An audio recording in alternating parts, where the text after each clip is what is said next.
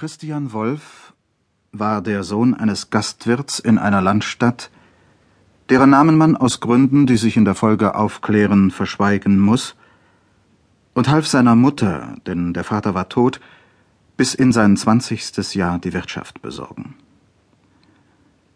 Die Wirtschaft war schlecht, und Wolf hatte müßige Stunden. Schon von der Schule her war er für einen losen Buben bekannt. Erwachsene Mädchen führten Klagen über seine Frechheit, und die Jungen des Städtchens huldigten seinem erfinderischen Kopfe. Die Natur hatte seinen Körper verabsäumt. Eine kleine, unscheinbare Figur, krauses Haar von einer unangenehmen Schwärze, eine plattgedrückte Nase und eine geschwollene Oberlippe, welche noch überdies durch den Schlag eines Pferdes aus ihrer Richtung gewichen war, gaben seinem Anblick eine Widrigkeit, welche alle Weiber von ihm zurückscheuchte und dem Witz seiner Kameraden eine reichliche Nahrung darbot.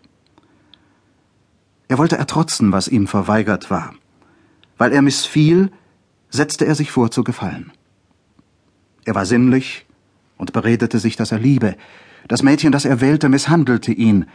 Er hatte Ursache zu fürchten, dass seine Nebenbuhler glücklicher wären. Doch das Mädchen war arm ein Herz, das seinen Beteuerungen verschlossen blieb, öffnete sich vielleicht seinen Geschenken. Aber ihn selbst drückte Mangel, und der eitle Versuch, seine Außenseite geltend zu machen, verschlang noch das wenige, was er durch eine schlechte Wirtschaft erwarb.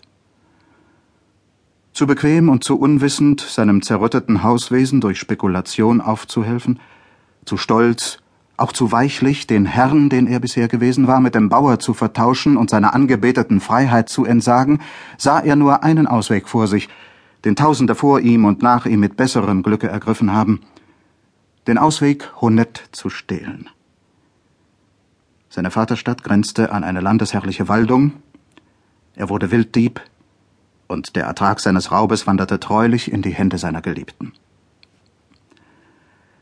Unter den Liebhabern Hannchens war Robert, ein Jägerpursche des Försters. Frühzeitig merkte dieser den Vorteil, den die Freigebigkeit seines Nebenbuhlers über ihn gewonnen hatte, und mit Scheelsucht forschte er nach den Quellen dieser Veränderung. Er zeigte sich fleißiger in der Sonne, dies war das Schild zu dem Wirtshaus. Sein lauerndes Auge, von Eifersucht und Neide geschärft, entdeckte ihm bald, woher dieses Geld floss. Nicht lange vorher war ein strenges Edikt gegen die Wildschützen erneuert worden, welches den Übertreter zum Zuchthaus verdammte. Robert war unermüdet, die geheimen Gänge seines Feindes zu beschleichen. Endlich gelang es ihm auch, den Unbesonnenen über der Tat zu ergreifen. Wolf wurde eingezogen, und nur mit Aufopferung seines ganzen kleinen Vermögens brachte er es mühsam dahin, die zuerkannte Strafe durch eine Geldbuße abzuwenden. Robert triumphierte. Sein Nebenbuhler war aus dem Felde geschlagen und Hannchens Gunst für den Bettler verloren. Wolf kannte seinen Feind. Und dieser Feind war der glückliche Besitzer seiner Johanne. Drückendes Gefühl des Mangels gesellte sich zu beleidigtem Stolze.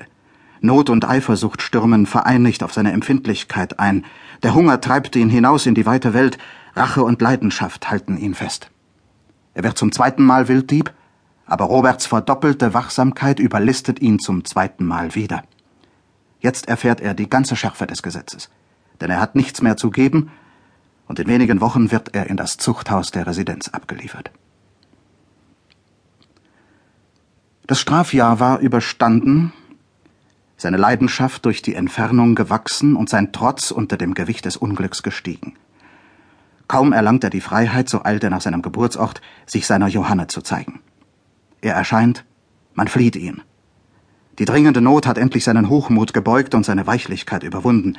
Er bietet sich den Reichen des Orts an und will für den Taglohn dienen. Der Bauer zuckt über den schwachen Zärtling die Achsel. Der derbe Knochenbau seines handfesten Mitbewerbers sticht ihn bei diesem fühllosen Gönner aus.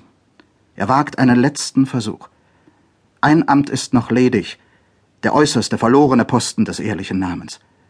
Er meldet sich zum Hirten des Städtchens aber der Bauer will seine Schweine keinem Taugenichts anvertrauen.